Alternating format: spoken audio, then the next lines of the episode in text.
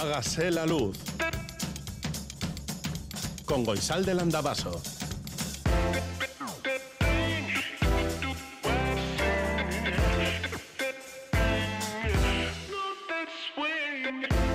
Kaixo egunon guztioi goizeko zazpiak eta bost minutu dira Igandea dugu, bigarren igandea Hoy nos ha costado levantarnos, ¿eh? a lo mejor a ti también Aún así, yo soy Eva Urruela, Jesús Malo y Goizal del Andabaso Estamos aquí para compartir contigo las primeras horas de la mañana de este domingo de radio A ti también, Joseba, te ha costado levantarte, ¿verdad? Sí, a todos, ¿eh? Hoy a todos Todavía no ha amanecido. el amanecer de ayer lo vimos, le dimos un 10 en la redacción porque fue fabuloso naranjas, rojas, fucsias. Hoy está un poco nublado aquí en la costa, no sé si vamos a tener un gran amanecer. Ya veremos. 688-840-840 con el 0034 si escribes desde Iparralde. Este es el WhatsApp de Radio Euskadi. El 901 440404 es el teléfono de la audiencia. Y hágase la luz itv.eus es nuestro email. Nota de voz número 28. 10.33 de la mañana. Suena el timbre de la puerta. Me he acercado a la puerta de puntillas por si era el coco, que venía por mí. Es la vecina del tercero C y he abierto la puerta. No le gustan los petardos. A lo mejor podríamos comprar petardos y echarlos por la noche. Necesito un café para asumir la estrategia de ataque que propone la vecina y que sinceramente no veo. Pero es que vamos a molestar a toda la vecindad le explico mostrando lo evidente. Y a la vecina. Lo de los daños colaterales debe tener su intríngulis y yo no lo sabía. O no me he enterado, no sé. Es que el objetivo, creo, le digo recalcando el creo, es que la vecindad duerma por la noche. En la guerra nadie duerme. Y nos hemos quedado en silencio, mirándonos unos segundos hasta que ella ha decidido irse a comprar el pan.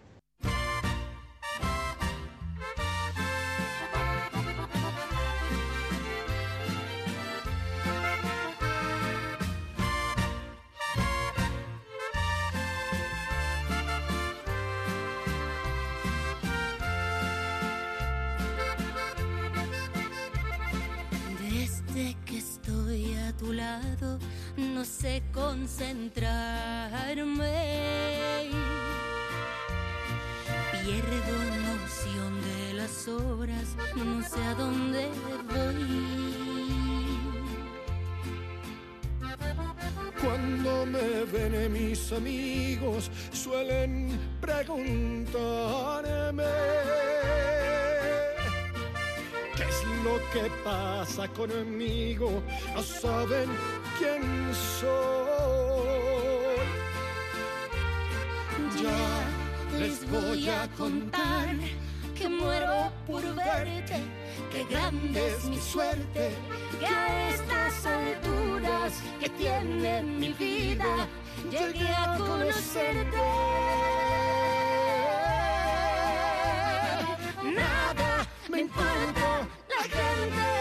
Nuestro tiene que saberse en honor a esta pasión.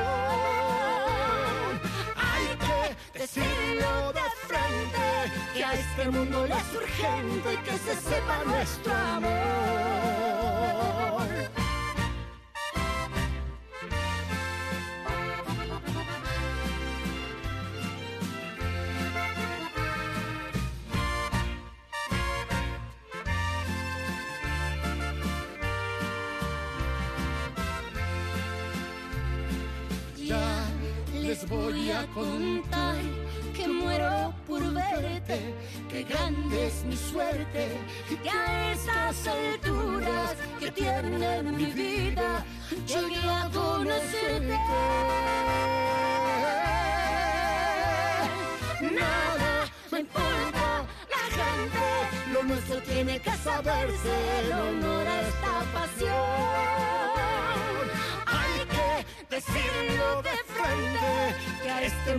Es urgente que se sepa nuestro amor. Nada me importa la gente, lo nuestro tiene que saberse en honor a esta pasión. Hay que decirlo de frente, que a este mundo le es urgente que se sepa nuestro amor.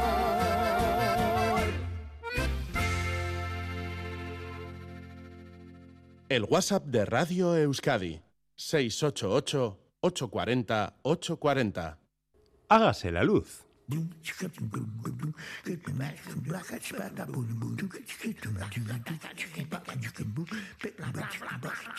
59 segundos. León de Conversation. La chimenea ha sido el centro de los hogares, de ahí esta denominación, desde hace siglos. Al ser el único modo de calentar el espacio doméstico, cobró un valor especial y se convirtió en un símbolo. Sus usos, hechuras y decoración denotaban el nivel social de la casa. Los arquitectos la convirtieron en el centro de las viviendas porque era la única fuente de calefacción. Pero hoy, como constata la arquitecta María Teresa Cuerdo Vilches, investigadora del Instituto de Ciencias de la Construcción, la mayoría de las familias vive en ciudades, en pisos y edificios verticales, con otros sistemas de calefacción. Y se pregunta por el futuro de este elemento constructivo. ¿Tiene sentido instalar una chimenea o una estufa en casa? ¿Cuáles son sus beneficios energéticos y ambientales? El artículo está estupendo, pero lo que me tiene loca es que he descubierto que en Uno de los vídeos de la semana es aquel en el que puedes ver durante horas el crepitar de unos leños en el hogar. Sí, una chimenea, sin música, sin otro sonido que el de las brasas saltarinas ni otra imagen que las llamas bailando sobre la madera. Es que no tengo palabras. Hágase la luz.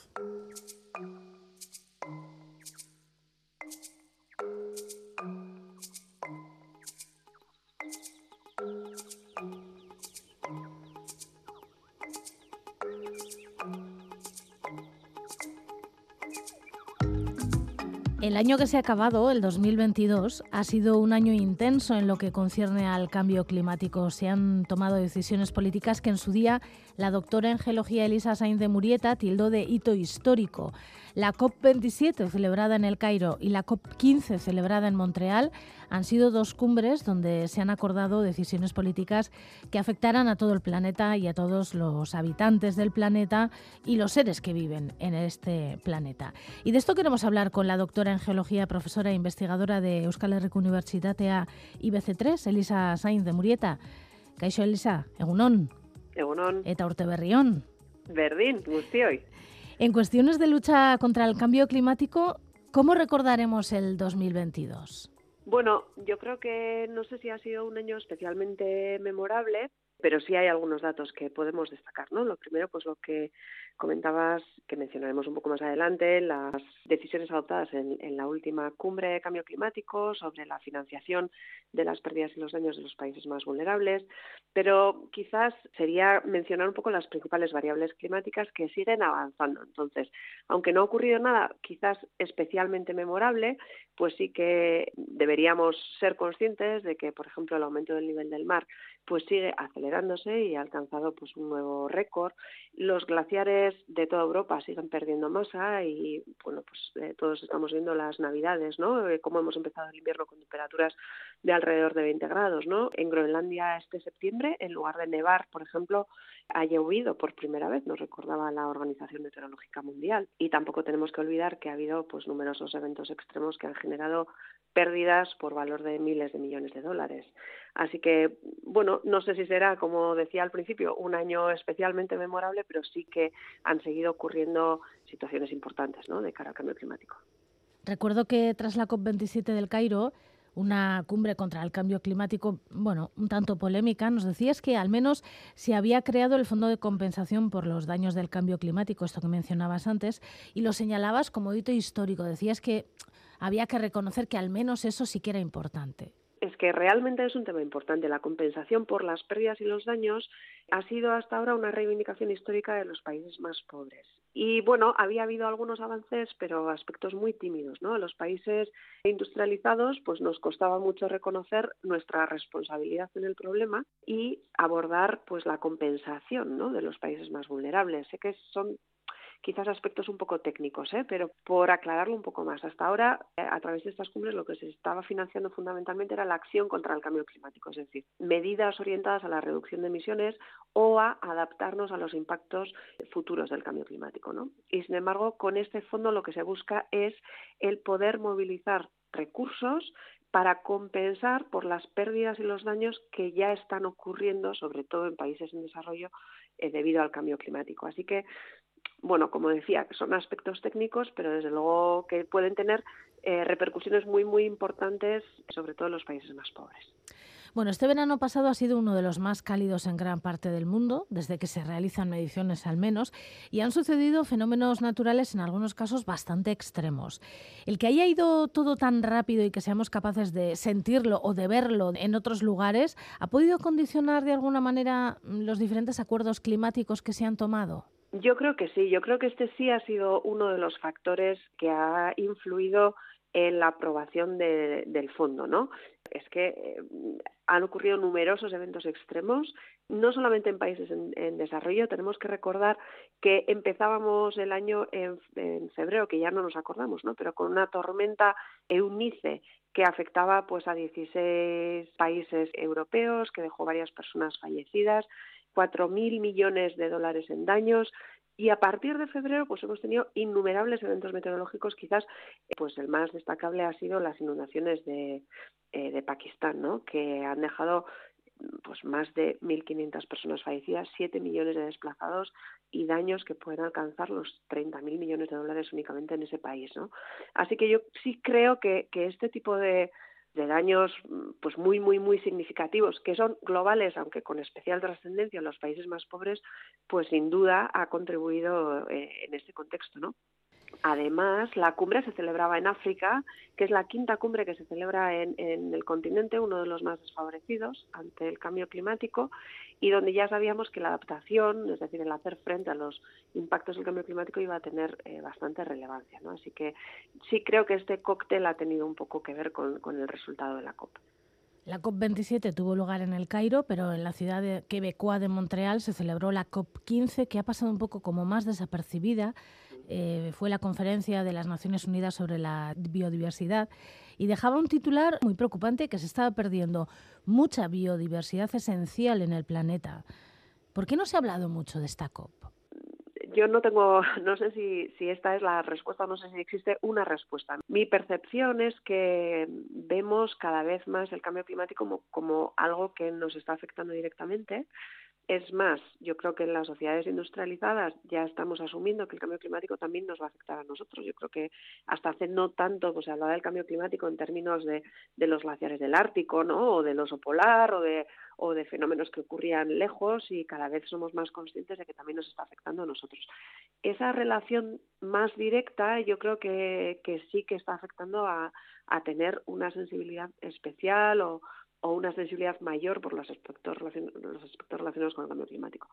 Claro, la pérdida de biodiversidad no es algo que se vea tan fácilmente, ¿no? Y de ahí yo creo que esa dificultad para ver que se trata de un problema gravísimo, ¿no? Gravísimo. Es decir, los ratios, la velocidad a la que se está perdiendo biodiversidad, pues hacen hablar a, los científicos de, de, la sexta extinción del planeta, ¿no? A la misma escala con extinciones que ha habido en la historia geológica del planeta, ¿no? Es decir, que que se trata sin duda de algo gravísimo y que, como bien dices, pues está eh, recibiendo menos atención. No tenemos que olvidar que, que las dos convenciones de cambio climático y protección de conservación de la biodiversidad se aprobaron en 1992 en la cumbre de Río. O sea, son convenciones primas sin embargo, pues eso, durante todos estos 30 años, pues yo creo que el cambio climático sin duda ha cogido mucha, mucha más relevancia, ¿no?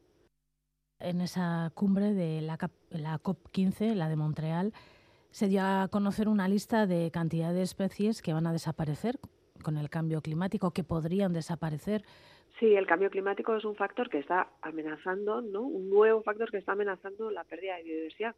Pero ojo, ¿eh? porque no es el único factor. De hecho, la destrucción de los hábitats, por ejemplo, pues juega un, un papel fundamental en la pérdida de biodiversidad o la contaminación o la sobreexplotación de los recursos. Entonces, cambio climático y biodiversidad son, no sé si dos caras de la misma moneda, pero son dos aspectos que están íntimamente relacionados porque pueden retroalimentarse para bien y para mal. El cambio climático puede afectar negativamente a la pérdida de biodiversidad y a su vez la conservación de los ecosistemas puede contribuir a, mejorar eh, no solo el cambio climático, sino cómo nos adaptamos al cambio climático. Pero eso, no nos olvidemos que muchos de los factores que están generando tanto la pérdida de biodiversidad como el cambio climático tienen orígenes comunes, que fundamentalmente es pues la acción humana y pues la destrucción de los hábitats es uno de los aspectos más, más destacados. ¿no?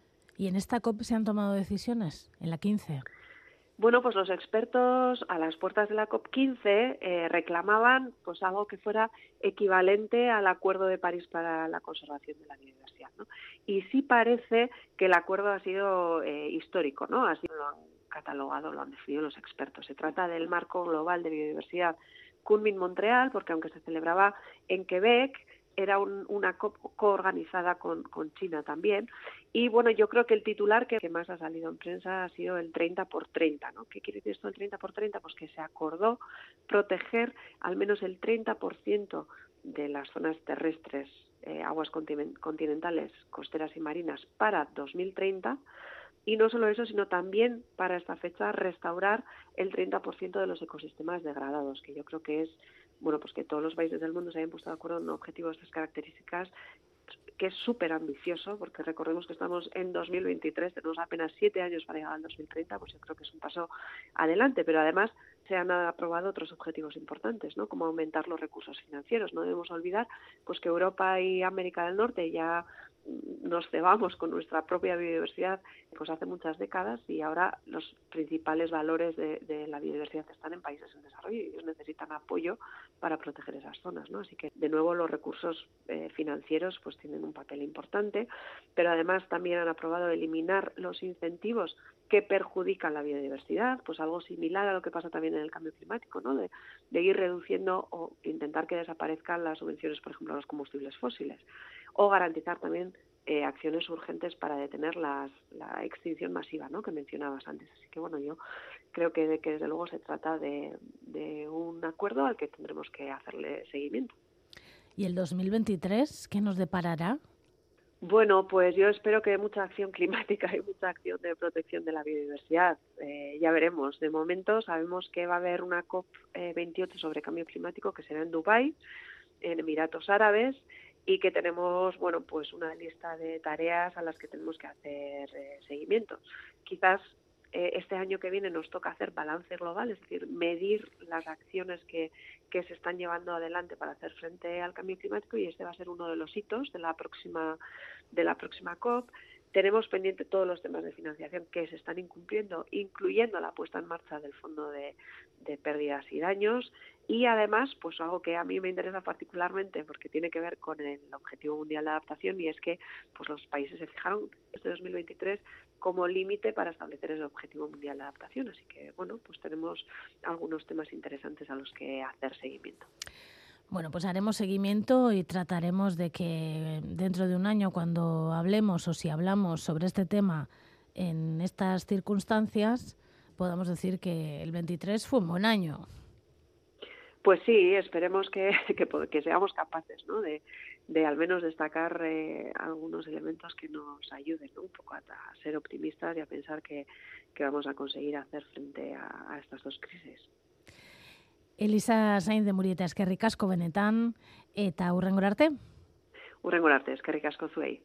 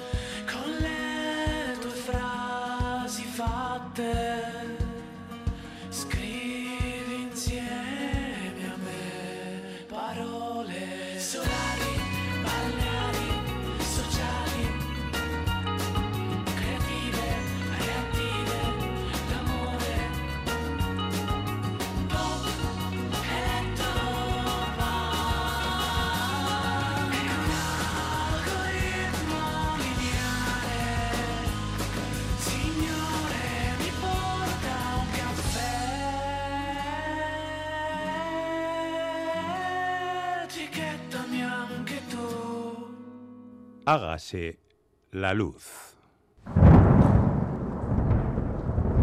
Mañana sol. Mañana sol. Y buen tiempo. La predicción en Hágase la Luz.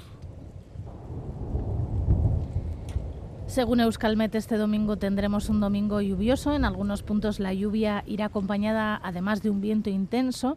Comenzaremos el día con viento del suroeste, con rachas muy fuertes. Al final de la mañana girará componente oeste y localmente seguirá soplando con mucha fuerza, especialmente en la costa y en el Valle del Ebro. Cielo muy nuboso y precipitaciones. A últimas horas del día la cota de nieve puede rondar los 1.500 metros.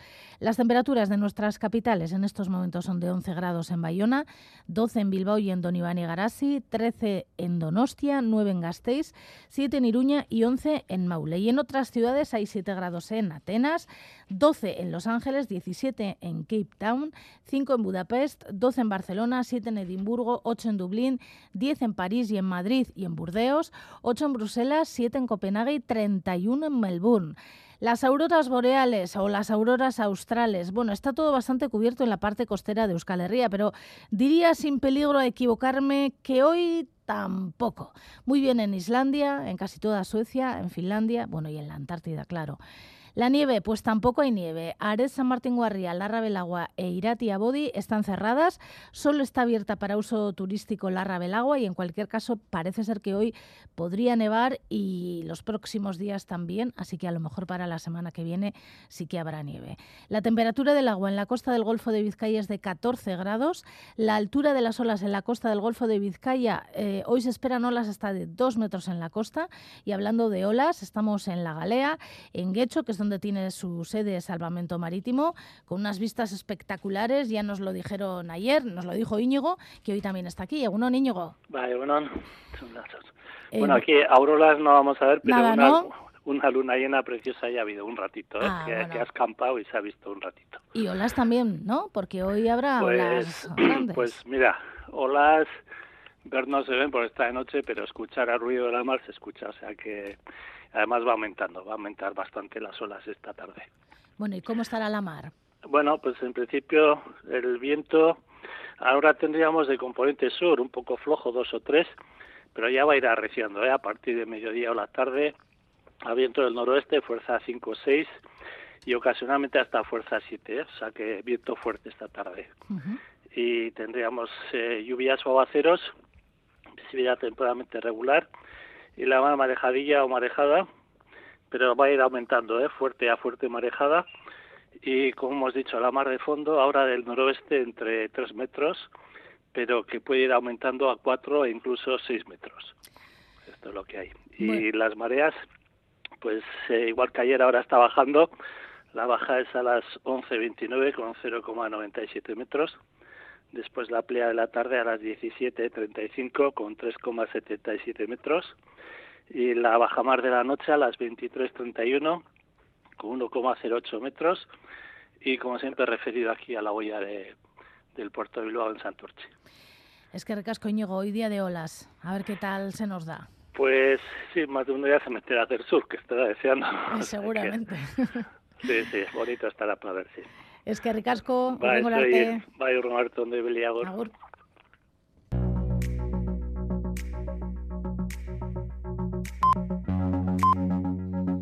Ez dago besterik. Son palabras de la cantante del grupo Sea Mais, Ayora Rentería, en caseta.eus. El grupo que ha cumplido 25 años llega con un nuevo disco tras el parón para que la cantante se recuperara, se recuperara del cáncer. El disco se titula Adore Kemena Kuraya y lo comenzarán a presentar el próximo 11 de febrero en el Atabal de Biarritz.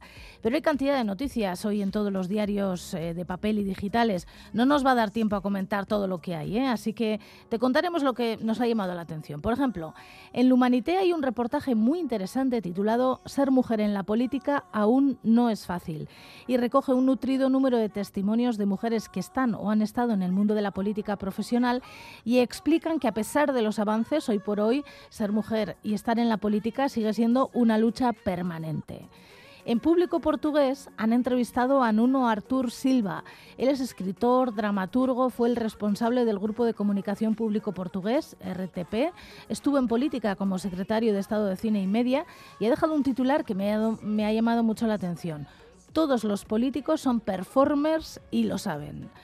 En Berría ha escrito una columna Olatz Urquía, corresponsal en China para ITV, y dice su titular China rei mesfidantzas berriz. Y dice, beti ari naiz sinofobia salatzen. Batzuek esango dute gobernuaren propaganda egiten dudala, edo Txinan urte gehiegi egin ditudala. Txina hitz egitean guztia negatiboa izatera ohituta gaude eta norbait joera hori ekilibrio egiten saiatu saiatzen denean ateratzen den ondorio errazena hori da.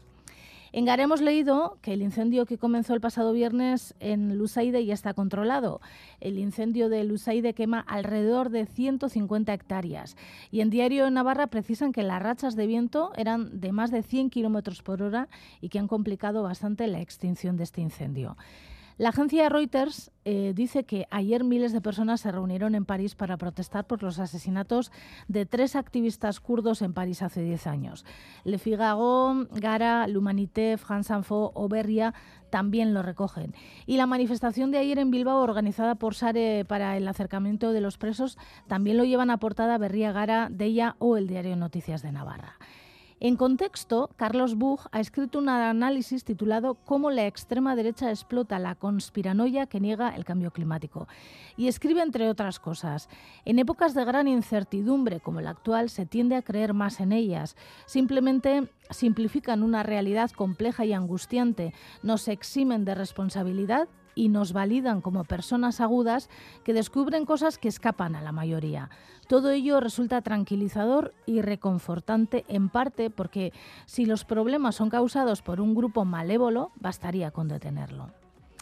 En Diario Noticias de Navarra, perdón, de Guipúzcoa, han entrevistado a la cantante Marina Landa, que acaba de formar un nuevo grupo y dice: Hizkuntza ere aldagaia da eta hizkuntza batean edo bestean sortutako kanten artean ezberdintasunik badagoen aztertu nahi izan dut. En la portada del correo, otra persona del mundo de la cultura recogen la imagen del cineasta Pedro Lea, con quien ha compartido tiempo y han realizado un extenso reportaje sobre sus nuevos proyectos y sus homenajes. En el italiano La República muestran ecos del permíteme la expresión, mal rollo que hay dentro del Estado del Vaticano, y más tras el fallecimiento de Joseph Ratzinger, el que fuera papa.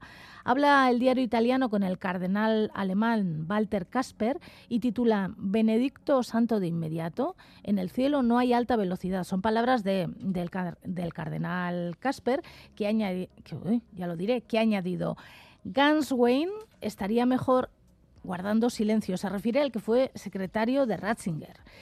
Y mal rollo también en la realeza británica por la autobiografía de uno de sus miembros, el hijo menor del rey Charles III, Harry. Y en The Observer escriben el editorial titulado cómo las revelaciones del príncipe Harry no beneficiarán a nadie. Y escriben, lo que estamos viendo y escuchando es la emoción purgante de la confesión después de una vida de secreto y reticencia impuesta. Hay más cosas. ¿eh? En Infolibre han entrevistado al, al, divulgador y naturalista Joaquín Araujo y dice, Amazon es uno de los instrumentos de destrucción de una forma de vida más sencilla y más lenta. Dice muchas cosas, ¿eh? entre otras. El poder es lo más terrible que ha inventado el ser humano. Dicen que es necesario. Yo le tengo mucho miedo a mi propio poder y eso que tengo poquísimo. En caseta.eus hemos leído que Eusko Ikaskuntza y el Ayuntamiento de Don Iván Eloizune han organizado, han, eh, organizado dos premios. Uno será el premio honorífico de la música, que será para Michelle Echecopar, y el otro el premio de la juventud, que será para Marina Bereche. Y en el suplemento Saspica de Gara hay un reportaje muy, muy interesante sobre el gran misterio del pueblo de Vera, que bajo el monte de Larún esconde un movimiento musical probablemente el más interesante de Euskal Herria. Y por finalizar, en el suplemento del país, el país semanal, han hecho una larga entrevista con el atleta Carl Lewis, el exatleta tendríamos que decir, que ha dejado muchas frases, ¿eh? pero yo me he quedado con una. Las zapatillas son lo más importante que le ha ocurrido al atletismo en los últimos 30 años. La ciencia es la ciencia.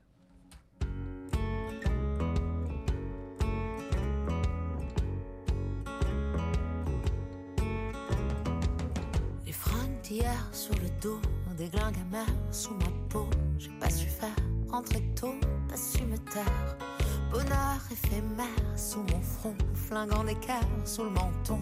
Sous les réverbères, prendre mon temps, une bière en croissant. J'y pense pas souvent, j'y pense comme on se prend à rêver d'ailleurs, de jours meilleurs. J'y penserai plus promis, j'y penserai plus si tu me dis, suis la femme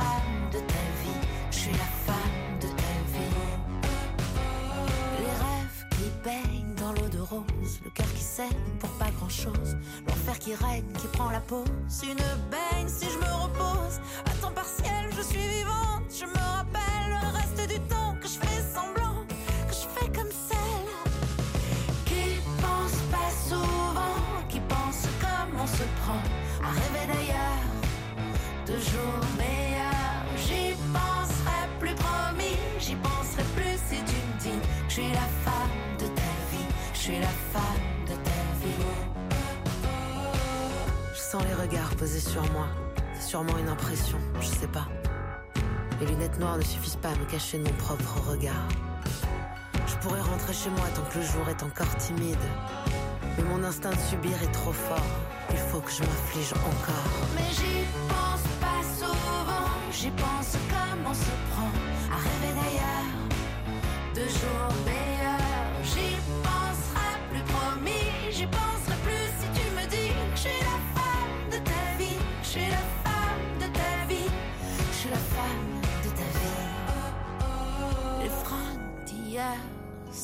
Comme la dernière fois je vole mon sommeil et je frôle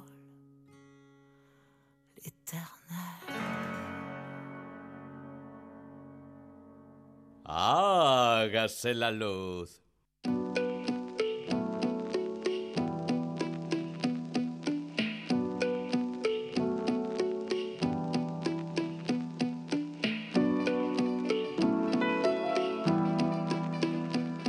Con el final de año fallecía una de las grandes figuras del mundo del fútbol mundial, Pelé, un brasileño que rompió barreras y que consiguió tres mundiales, tres copas del mundo como jugador de Brasil.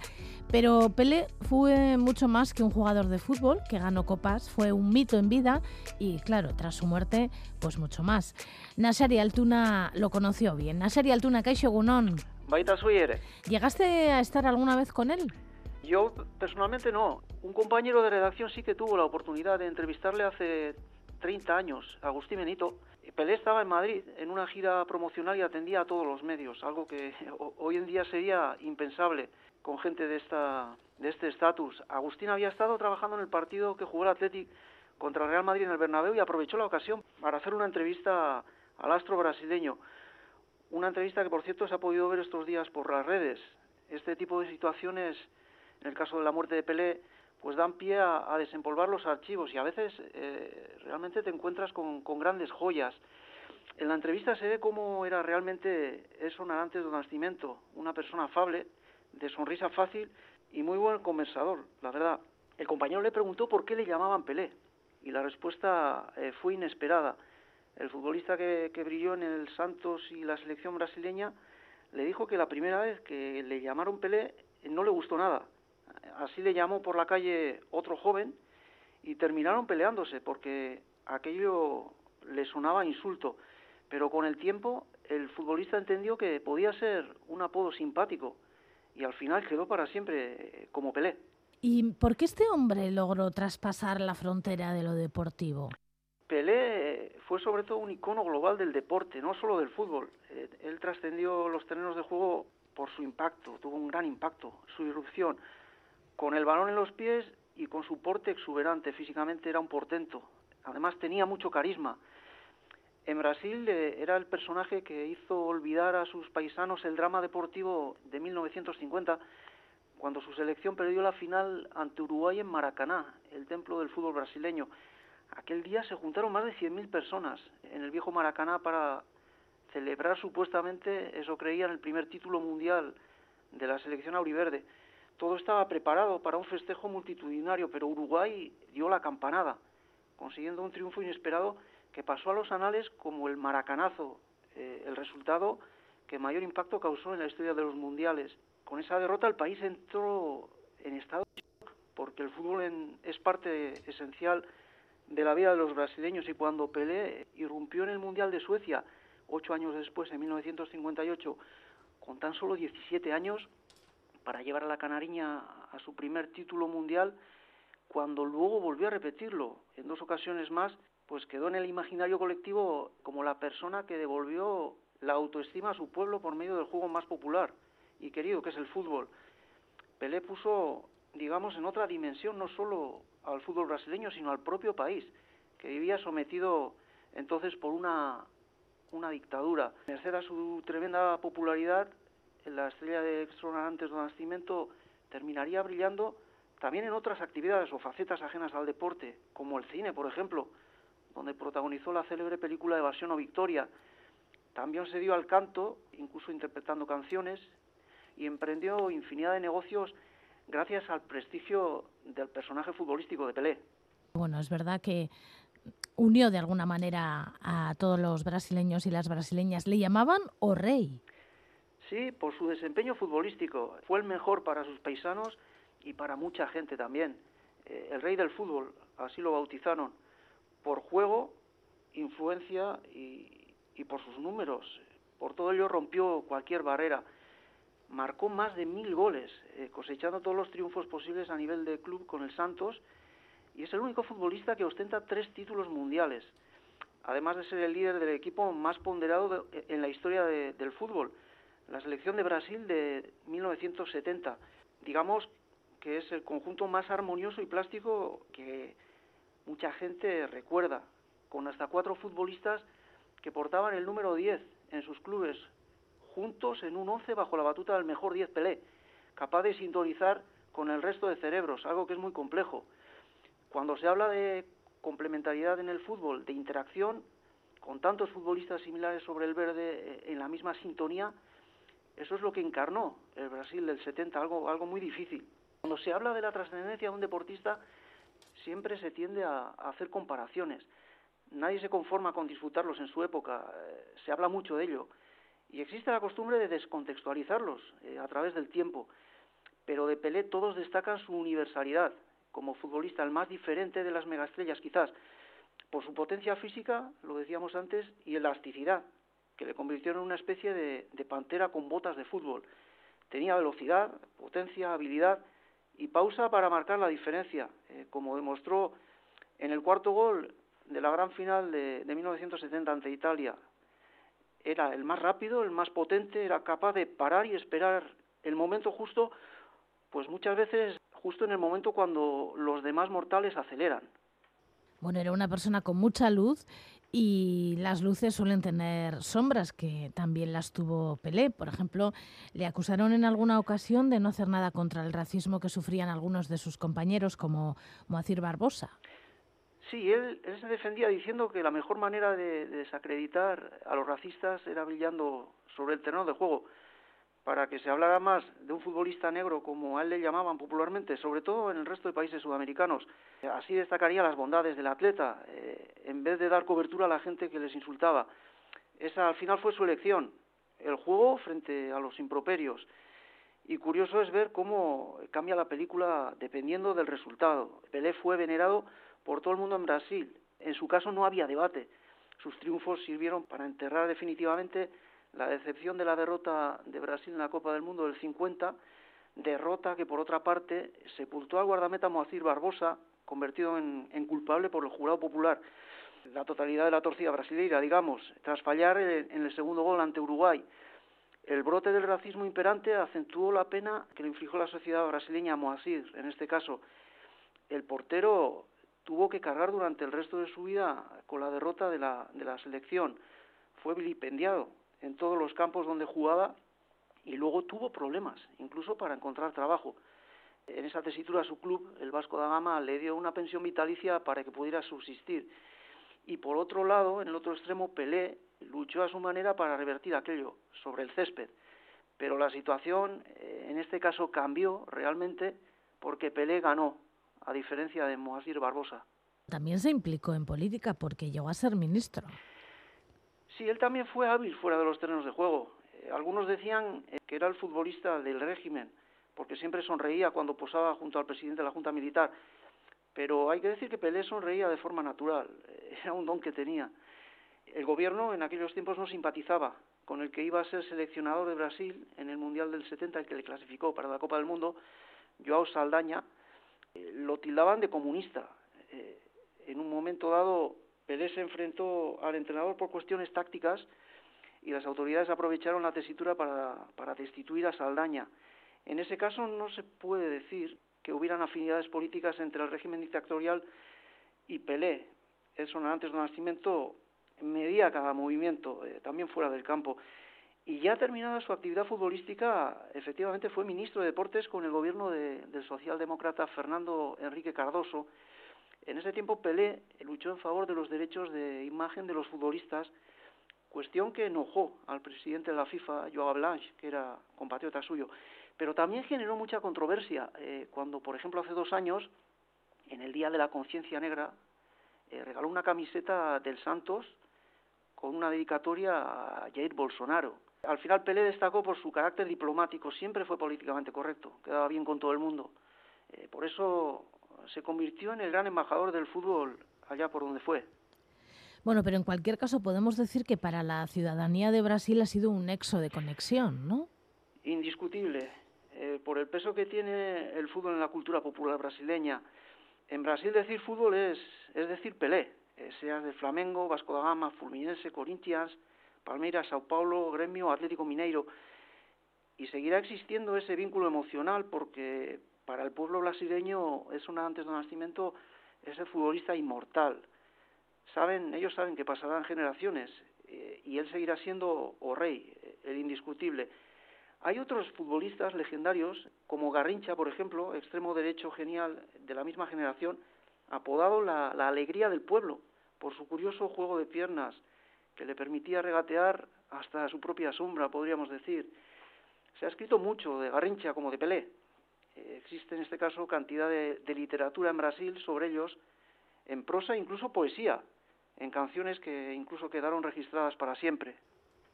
¿Y es verdad que también jugó en Estados Unidos?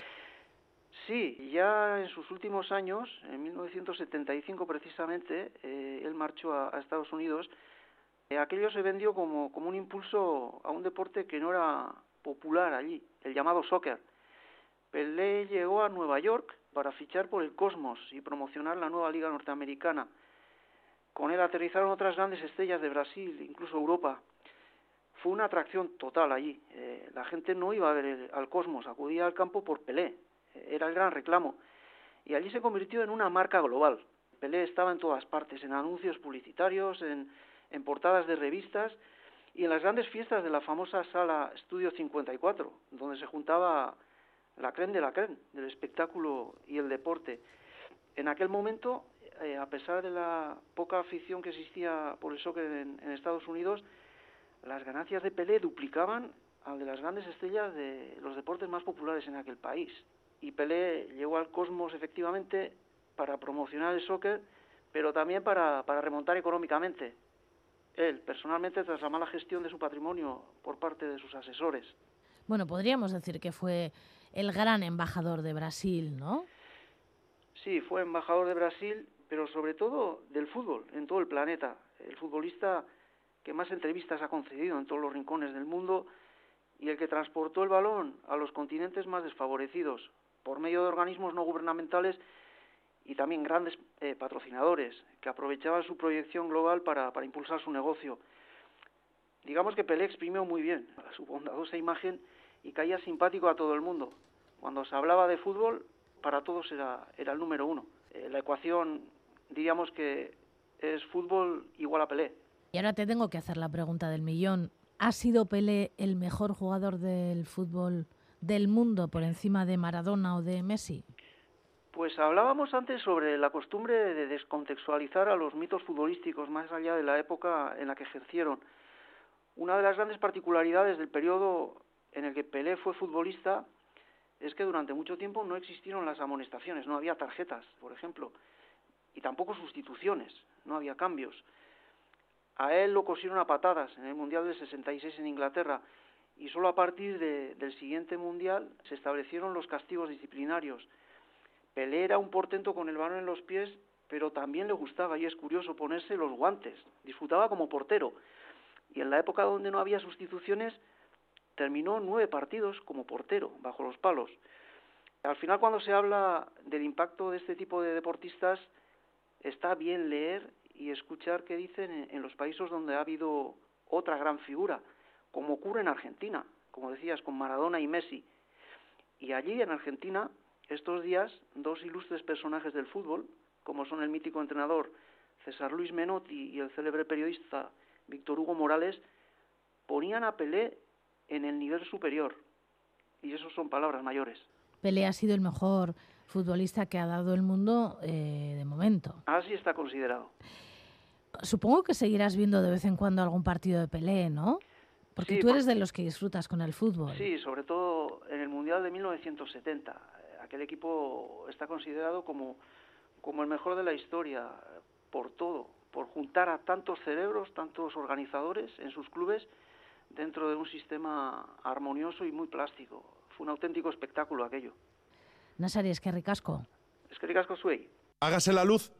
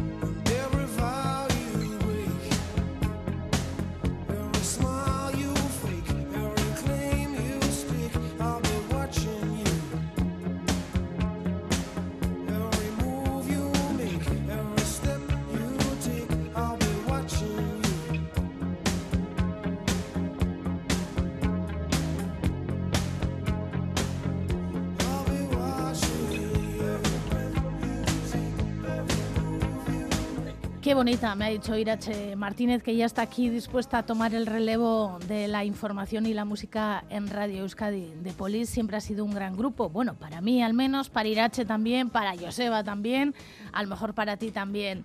De Polis y una de sus grandes canciones míticas.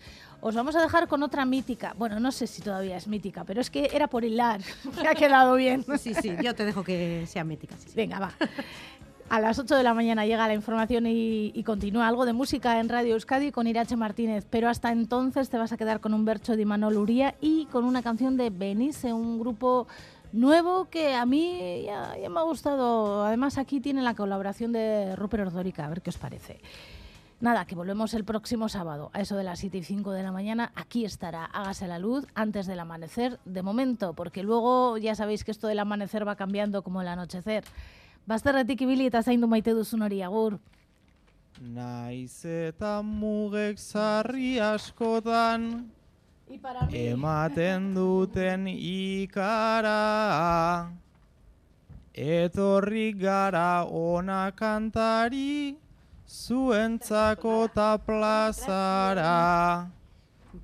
Sarritan esan ohi dugu eta orain ere zuzena da.